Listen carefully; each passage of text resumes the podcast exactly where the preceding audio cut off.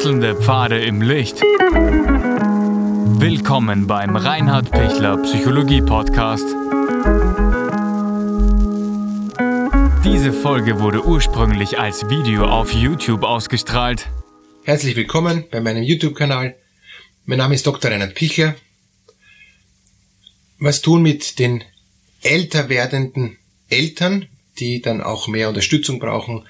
Wie kann ich damit umgehen als Sohn oder als Tochter? Die alt werdenden Eltern, alle von uns kommen mal in, in diese Phase und wenn das Verhältnis ähm, zwischen den Kindern und den älter werdenden ähm, Eltern eben gut war, die, die letzten Jahrzehnte, dann ist es ja logisch, dass man sich dann auch um die, um die Eltern kümmert, ähm, in einer guten Art und Weise. Früher war es so, früher haben sich die Eltern um die Kinder gekümmert und, und wie dann die Kinder dann groß geworden sind, haben sie sich weniger gekümmert, aber waren dann immer noch interessiert und, und es war dann vielleicht dann trotzdem noch, noch sehr gut für, für die ähm, jungen Erwachsenen, äh, zu fragen, wie habt ihr das gemacht, wie, wie geht's ihr das an? Man bespricht existenzielle Dinge, man ist froh über die Kinderbetreuung, von, dass die, dass die Großeltern sich um die, um die Enkelkinder kümmern und so. Also man, man, man nimmt als Junger ähm, dann immer noch viel von den Eltern und ist dann auch sehr dankbar dafür. Und das ist einfach eine Selbstverständlichkeit. Wenn alles gut geht, wenn es Schwierigkeiten gibt, zieht man sich eh mehr zurück, weil man sich denkt, nur nicht so viel anstreifen, bin froh, dass ich draust bin aus dem, ähm, aus dem Elternhaus, weil das war eh die ganze Kindheit und Jugend nur Stress und, und, und nur einfach eine, eine Situation, wo ich mich unwohl gefühlt habe, weil ich ähm, immer Dinge erfüllen musste, die ich nicht erfüllen konnte oder wollte und so weiter, ja. Aber wenn das grundsätzlich ein gutes Miteinander war, dann merkt man irgendwann einmal, die Eltern können immer weniger geben und brauchen dann immer mehr. Und vorher war es so, ich habe als, als Sohn äh, immer selbstverständlich gebraucht, gebraucht, gebraucht, genommen, genommen, genommen. Und die Eltern haben selbstverständlich gegeben. Na klar, weil ich ja eben ähm, das Kind bin und, und, und das war logisch. Also jedes, jeder Vater, jede Mutter ähm, gibt gern äh, seinem Kind, ohne zu fragen, weil es ist irgendwie selbstverständlich. Und irgendwann fängt das dann an zu kippen. Ähm, oder sich so, so langsam halt zu, ähm, zu ändern, dass ich auf einmal merke, als, als Sohn oder eben als Tochter, aha, ähm, plötzlich brauchen die Eltern mehr von mir als ich von ihnen. Und, und das ist dann vielen gar nicht so bewusst, das, das, das geht so ganz unauffällig. Oder, oder wechselt auch noch so ein bisschen, ja, da ist noch so ein Geben und Nehmen Gleichgewicht. Und irgendwann einmal, vor allem jetzt dann wirklich alt und krank und bedürftig werden, ähm, auf einmal merkt man, puh, die brauchen ja viel mehr auf einmal von mir. Und dann stelle ich zum ersten Mal ähm, als Sohn als Tochter die Frage, äh, kann ich das jetzt überhaupt, kann ich jetzt meinen Eltern mehr geben? Und dann wird normalerweise, wenn ein gutes Verhältnis gewesen ist, sofort die Antwort sein, natürlich, ja, ist auch selbstverständlich, ich habe so viel empfangen, ich gebe ihnen jetzt Dinge zurück. Und jetzt wird spannend, weil die nehmen das dann nicht so ähm, voller Dankbarkeit an, äh, normalerweise, ja, außer sie sind schon ganz, ganz schwer krank, dann nehmen sie alles an. Aber, aber wenn sie eigentlich noch eh noch recht fit sind, dann ist es überhaupt nicht so, dass sie das alles sofort annehmen, sondern dann nehmen sie nur teilweise Sachen an, ja. Und dann, dann will ich ihnen was geben und auf einmal merke ich, uh, das wollen die ja gar nicht, ja.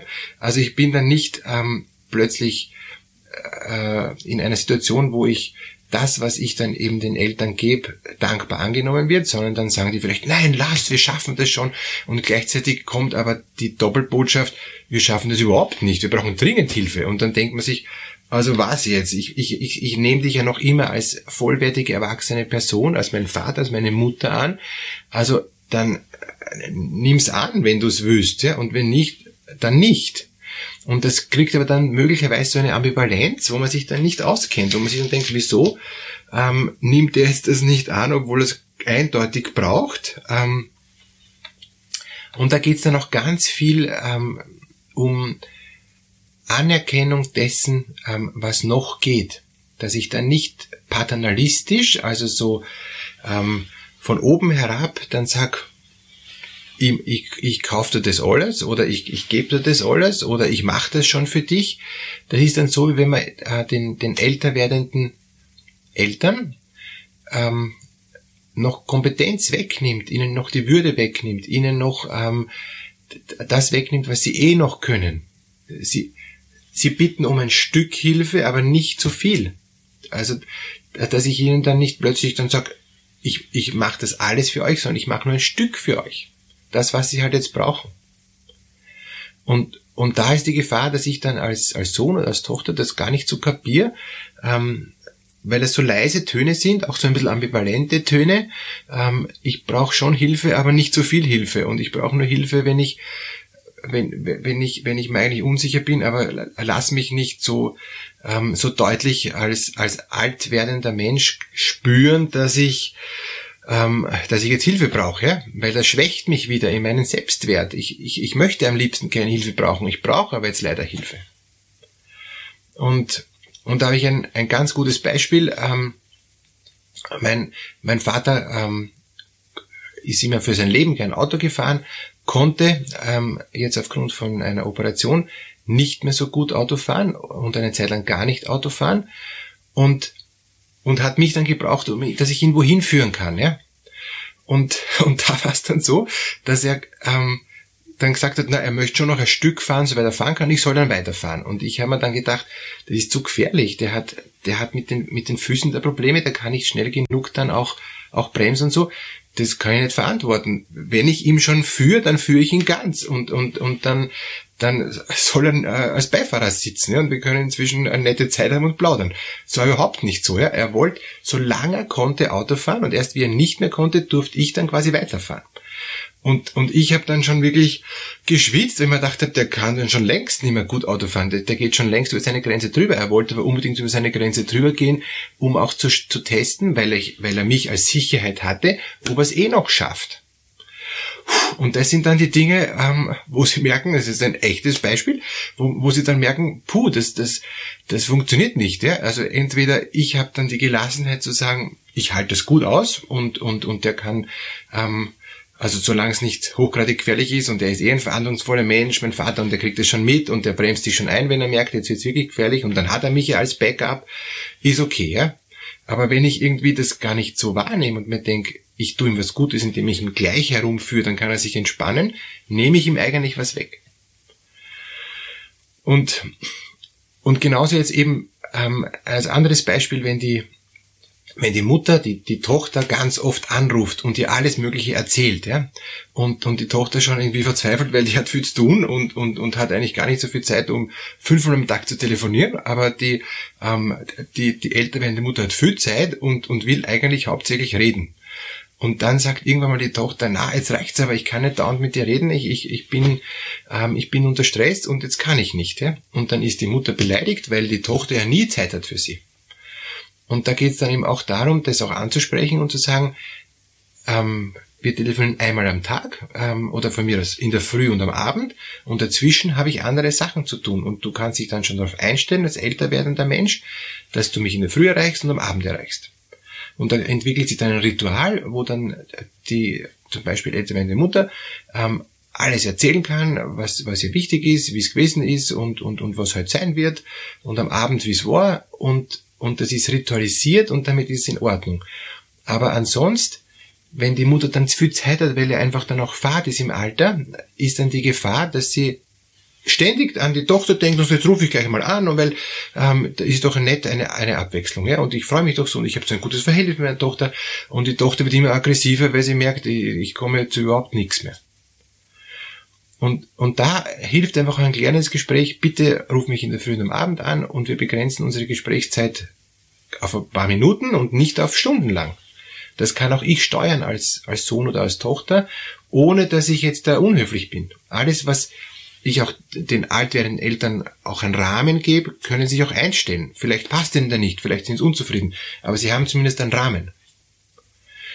Und, und ein, ein dritter Punkt, der mir auch noch ganz wichtig ist, wann ist was zu viel? Ähm, sowohl, was ich jetzt äh, den, den ähm, alten oder älter werdenden Eltern gebe und was ist zu viel, wenn die von mir zu viel brauchen jetzt, ja?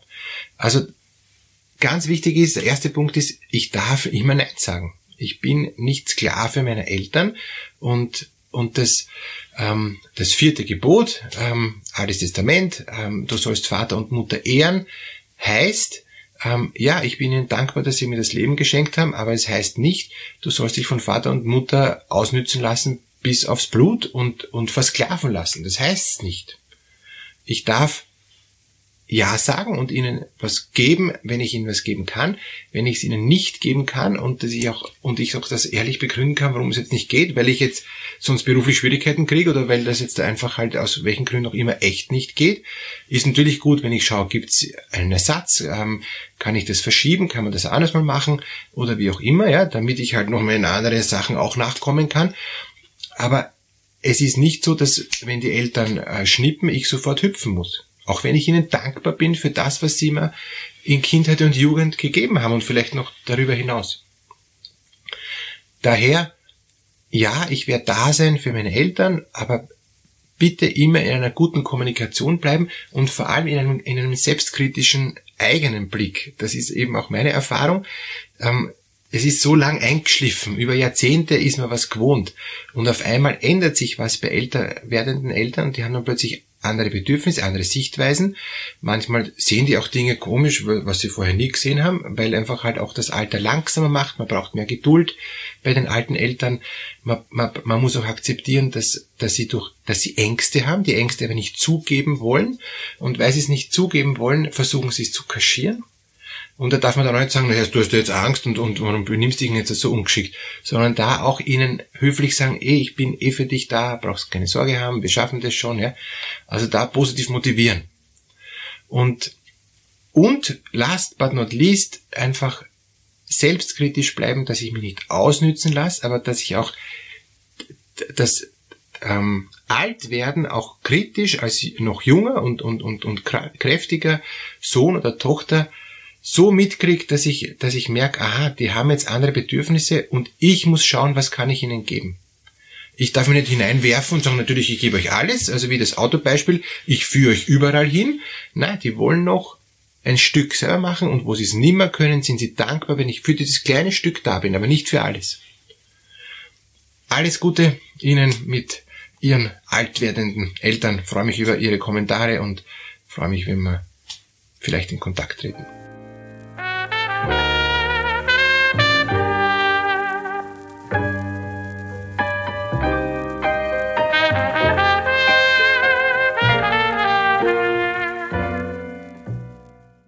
Wenn Ihnen diese Podcast-Episode gefallen hat, geben Sie bitte eine positive Bewertung ab.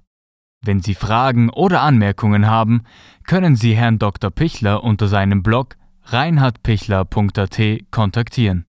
Vielen Dank fürs Zuhören und bis zur nächsten Folge.